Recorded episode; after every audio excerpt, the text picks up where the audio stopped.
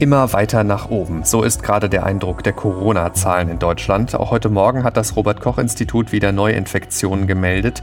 4.325 binnen 24 Stunden. Das klingt fast ein bisschen wenig im Vergleich zu den fast 8.000, die ja am Samstag gemeldet worden waren. Aber am Wochenende da übermitteln nicht alle Gesundheitsämter Daten und deshalb, wenn man den Wert heute Morgen mit dem vom Montag letzte Woche vergleicht, dann sind das fast 2000 Fälle mehr. Angespannte Lage also, auch speziell hier in Nordrhein-Westfalen. So gilt in Mönchengladbach ab heute eine Maskenpflicht in der Innenstadt und Düsseldorf hat das erste Wochenende mit Sperrstunde in der Altstadt hinter sich. Schauen wir ausführlich drauf heute am Montag, den 19. Oktober 2020. Ich bin Henning Bulka. Hallo. Der Rheinische Post Aufwacher. Der Nachrichtenpodcast am Morgen. Bevor wir auf die Themen heute Morgen schauen, der Blick aufs Wetter und da startet die Woche mit vielen Wolken, teils mit Sprühregen. Ab dem Mittag kommt dann aber auch mal die Sonne langsam durch und es bleibt trocken. Dazu 11 bis 14 Grad maximal heute in NRW. Morgen dann regnerischer, besonders ab dem Mittag, aber nochmal milder bis 17 Grad morgen. Auch der Mittwoch bringt ähnliches Wetter. 23 Uhr Schicht im Schacht. Düsseldorf ist offiziell Risikogebiet mit einer Inzidenz von genau 50 heute Morgen. Nach Daten des Robert Koch Instituts also binnen einer Woche haben sich 50 Menschen pro 100.000 Einwohner neu mit dem Coronavirus angesteckt. Deshalb gilt in der Landeshauptstadt eine Sperrstunde in der Altstadt. 23 Uhr müssen die Bürgersteige hochgeklappt werden, ob noch Gäste da sind oder nicht um Infektionen zu vermeiden. Wer aber schon mal in der Düsseldorfer Altstadt war, der weiß, da gehen die Menschen eigentlich nicht so gern weg, wenn sie gerade Spaß haben, Pandemie hin oder her. Deshalb die Frage an Uwe Jens Runau, Chefreporter in unserer Düsseldorfer Lokalredaktion. Wie lief denn das erste Wochenende mit Sperrstunde in der Altstadt? Hatten die Leute Verständnis oder gab's Krawall? Ja, Henning, die Leute waren natürlich nicht begeistert, als sie um 23 Uhr die Gaststätten verlassen mussten. Es wurde auch schon etwas vorher damit begonnen, die Terrassen abzubauen, der OSD und auch die Polizei gingen durch die Straßen. Man hatte sich aufgeteilt und äh, es zeigte sich doch, dass die meisten, weil sie auch über Tag schon informiert worden waren, von der neuen Regel wussten. Und auch die Besucher der Altstadt äh, verließen vielfach schon etwas früher als 23 Uhr äh, die Altstadt. Ja, so gab es lange Schlangen aus dem Parkhaus am Grabbeplatz in Richtung Heineallee und es blieben einige dann noch etwas länger, um sich etwas auf die Hand zu holen, noch etwas in den Altstadtstraßen zu essen. Das war auch äh, nach wie vor möglich, außer Hausverkauf. Auch die Kioske, die ja ab 23 Uhr keinen Alkohol mehr verkaufen durften, blieben geöffnet und äh, konnten halt andere Dinge dann, andere Getränke oder auch kleinere Speisen oder Schokoriegel äh, verkaufen. Das heißt, im Großen und Ganzen lief das glatt. Ein paar Wirte äh, machten äh, Probleme, äh, ließen die Gäste noch zu lange im Haus. Die wurden dann freundlich aufgefordert, das Ganze doch zu beenden. Und ähm, der Michael Nasebann von der bekannten gleichnamigen Kneipe äh, an der Mühlenstraße, der legte sich dann ein bisschen mit dem OSD an, aber auch das war nach einer Viertelstunde geregelt. Da gibt es dann vielleicht ein Ordnungswidrigkeitsverfahren. Insgesamt also alles okay. Was droht denn, wenn ich mich nicht an die Sperrstunde halte?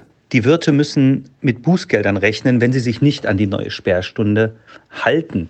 Auch bis jetzt gab es ja schon ähm, ja, Kontrollen, wenn es um die Corona-Schutzverordnung gibt, wenn Bar- oder Tanzbetrieb äh, abgehalten wurden, äh, ob das in der Altstadt ist oder Medienhafen, wurden auch vierstellige Bußgelder verhängt. Im Wiederholungsfall wurden die verdoppelt. Also die höchste Strafe in Düsseldorf liegt auch äh, bislang bei 8000 Euro. Und äh, die Wirte wissen, dass man auch wiederkommt, ähm, also der Ordnungsdienst, wenn man da mal auffällig geworden ist. Man kann sich da nicht mehr rausreden. Die Wirte wollen jetzt gegen die Sperrstunde vorgehen. Was ist da genau geplant? Die Wirte in der Altstadt wollen gegen die neue Sperrstunde vorgehen. Das tun sie am Montagvormittag per äh, im Internet wird die Klage eingereicht beim Oberverwaltungsgericht in Münster.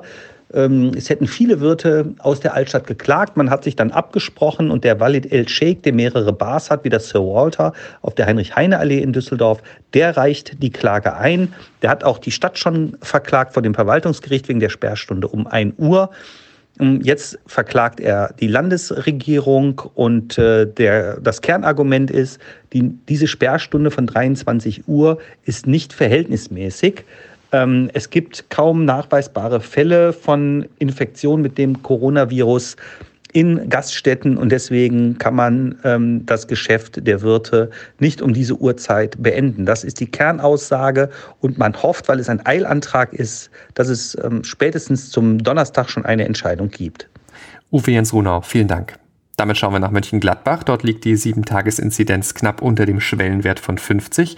Die Stadt zieht trotzdem ziemlich harte Konsequenzen bereits jetzt. Ab heute gilt in weiten Teilen der Innenstadt von Gladbach und Reit eine Maskenpflicht, auch auf offener Straße, weil sich die Menschen dazu nahe kommen. Es gibt auch noch weitere neue Regeln. Mehr dazu auf RP Online, wenn ihr auf unsere Mönchengladbach-Seite geht.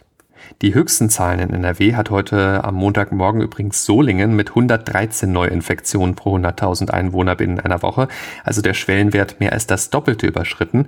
Nach allen Erkenntnissen des Gesundheitsamtes dort gehen viele Ansteckungen von privaten Feiern aus. Der Ordnungsdezernent mahnt dringend zur Bereitschaft des Verzichts in der Bevölkerung. Ordnungsbehördliche Beschränkungen für private Feiern in privaten Wohnungen sollen aber vorerst nicht veranlasst werden, heißt es aus Solingen. Auch in Herne und Wuppertal sind die Zahlen ziemlich hoch. Auch hier sind es aber eben nicht einzelne Events, die einfach nachvollzogen werden können, sondern es gibt eben kleinteilige Infektionsketten im privaten und familiären Umfeld. Das macht es so besonders schwierig für die Behörden, den Überblick zu behalten. Deshalb fordern sie jetzt Unterstützung auch von der Bundeswehr. Die genauen Hintergründe lest ihr bei uns. Und auch wie die Corona-Zahlen bei euch sind und welche Regeln gelten, laufend aktuell berichten wir dazu auf RP Online. An dieser Stelle möchte ich Danke sagen an alle, die diesen Podcast, der ja für euch kostenlos ist, unterstützen und möglich machen mit einem RP Plus Abo. Herzlichen Dank dafür. Wollt ihr auch mit dabei sein? Dann haben wir ein echt gutes Angebot für euch, ein Jahresabo nämlich für 34,99 Euro. Wirklich guter Preis. Geht ganz einfach auf rp-online.de slash abo-aufwacher. Damit habt ihr nicht dann nur ein gutes Abo abgeschlossen, sondern vor allem habt ihr auch das gute Gefühl, diesen Podcast zu unterstützen. Vielen Dank. Ein spektakulärer Prozess beginnt heute in Rheinland-Pfalz über ein riesiges Rechenzentrum versteckt in einem Bunker in Traben-Trabach an der schönen Mosel. Da haben Kriminelle aus aller Welt im Darknet illegale Geschäfte abgewickelt. Es geht um Drogenhandel, Kinderpornografie oder Cyberangriffe. Ab heute müssen sich die mutmaßlichen Betreiber vor dem Landgericht Trier verantworten. Den vier Niederländern, drei Deutschen und einem Bulgaren wird Beihilfe zu rund 250.000 Straftaten vorgeworfen. Jan-Henne Reitze berichtet für die Deutsche Presseagentur, einen solchen Fall hat es vor einem Gericht in Deutschland noch nie gegeben. Was ist denn das Besondere? Es geht um die Hintermänner, die Drogenhandel, Tausch von Kinderpornografie oder Falschgeldgeschäfte im Darknet technisch erst möglich gemacht haben. Aufgebaut wie ein Unternehmen, sozusagen mit dem Chef, der den ehemaligen Bundeswehrbunker gekauft hatte, einer Buchhaltung und Technikern, die sich um die Server kümmerten. Und die Dimension ist einfach auch riesig. Allein über zwei Plattformen, die über die Server gelaufen sind, sollen Drogen im Wert von jeweils mehr als 30 Millionen Euro verkauft worden sein. Die massenhaft sichergestellten Daten sind längst noch nicht alle ausgewertet. Gegen die Kunden wird natürlich auch ermittelt. Die Polizei hat jahrelang ermittelt, bis der Bunker ausgehoben wurde. Warum hat das so lange gedauert? Die Ermittler wollten sichergehen, dass die Betreiber der Server auch juristisch belangt werden können und nicht letzten Endes wieder laufen gelassen werden müssen. Das ist gelungen, indem die Polizei Chats mitgelesen hat, aus denen klar wird, alle Beteiligten wussten, welche illegalen Geschäfte hier ablaufen. Mit dem Slogan Kugelsicherer Gastgeber sind die Server ja Kriminellen gegen Geld angeboten worden. Im September letzten Jahres hatte die Polizei dann zugegriffen und die mehr als 400 Server im Bunker sichergestellt. Danke, Jan-Henne Reitze. Jetzt der Blick nach Düsseldorf mit allem, was dort los ist und dafür übernimmt Robert Jans aus den Antenne Düsseldorf Nachrichten. Guten Morgen. Guten Morgen, Henning. Bei uns geht es heute um folgende Themen. Alle, die sonst mit der Rheinbahn fahren, müssen sich heute eine Alternative suchen. Das Verkehrsunternehmen wird nämlich heute bestreikt. Dann werfen wir noch einen Blick nach Oberbilk. Dort rodet die Stadt ab heute hinter dem Amtsgericht.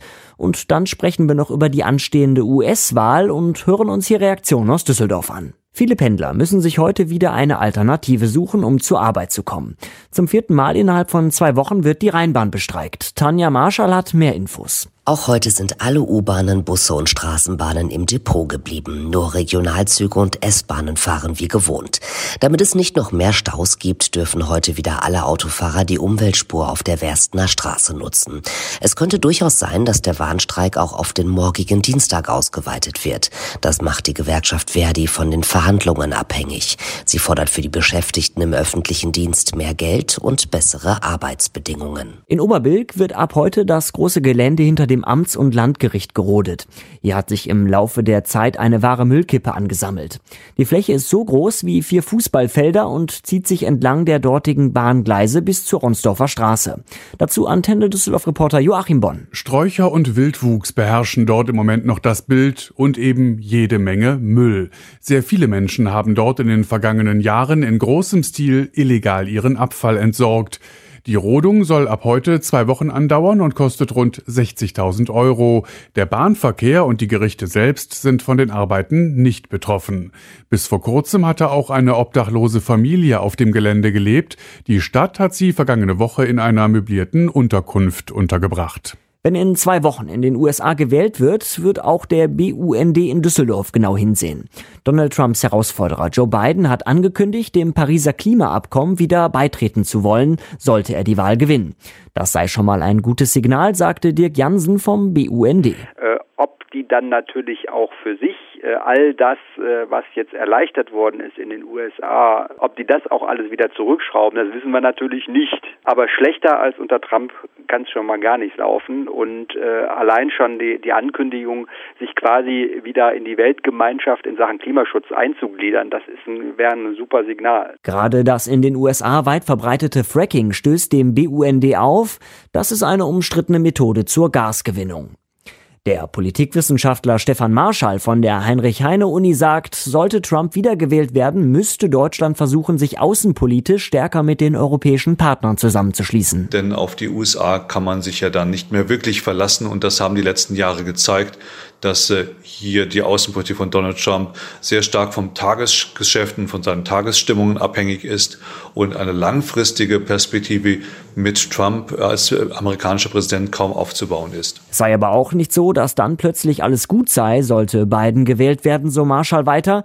Er gehe aber davon aus, dass die außenpolitischen Handlungen wieder berechenbarer werden würden. Und so weiter Überblick aus Düsseldorf. Weitere Nachrichten gibt es immer um halb bei uns im Radio oder auf antennedüsseldorf.de. Dankeschön, Robert Jans. Schauen wir jetzt noch auf die weiteren Themen heute Morgen. Wegen der verschärften Corona-Lage. Da sind von heute an wieder bundesweit telefonische Krankschreibungen bei Erkältungsbeschwerden möglich. Die Regelung gilt vorerst bis zum Jahresende. Das hatte der gemeinsame Bundesausschuss im Gesundheitswesen beschlossen. Patienten mit leichten Atemwegserkrankungen müssen daher nicht in eine Praxis gehen, um eine Krankschreibung zu bekommen. Sie können einfach anrufen. So sollen volle Wartezimmer und Ansteckungsrisiken vermieden werden.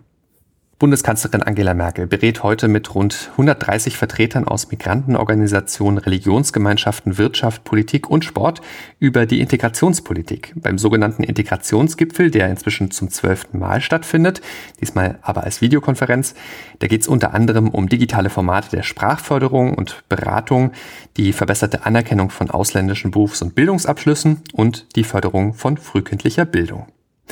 Ein brutaler Mord schockiert weiter Frankreich. Ein Lehrer war in der Nähe von Paris am Freitag mit einem Messer angegriffen worden. Er wurde enthauptet. Vorher hatte er mit seinen Schülern über Meinungsfreiheit gesprochen. Zehntausende waren gestern unter dem Motto Je suis Samuel oder Je suis Prof, also zu Deutsch Ich bin Lehrer, auf die Straße gegangen, um für Meinungsfreiheit zu demonstrieren. Frankreich will nun stärker gegen Radikalisierung vorgehen und die Sicherheit an Schulen verbessern. Frankreichs Präsident Emmanuel Macron hat sich dafür ausgesprochen, sehr schnell konkrete Maßnahmen gegen radikalisierte Gruppen umzusetzen, wie es aus Élysée-Kreisen hieß. Das war der Rheinische Post Aufwacher vom 19. Oktober 2020. Heute Nachmittag gibt es dann unser Update zur Nachrichtenlage hier im Podcast-Feed des Aufwacher. Wenn ihr uns etwas sagen wollt, dann schreibt gern eine E-Mail an aufwacher.rp-online.de. Auf Twitter bin ich at San Pietro. Mein Name ist Henning Bulka. Habt jetzt einen guten Start in die neue Woche. Bis dann. Ciao, ciao. Mehr bei uns im Netz www.rp-online.de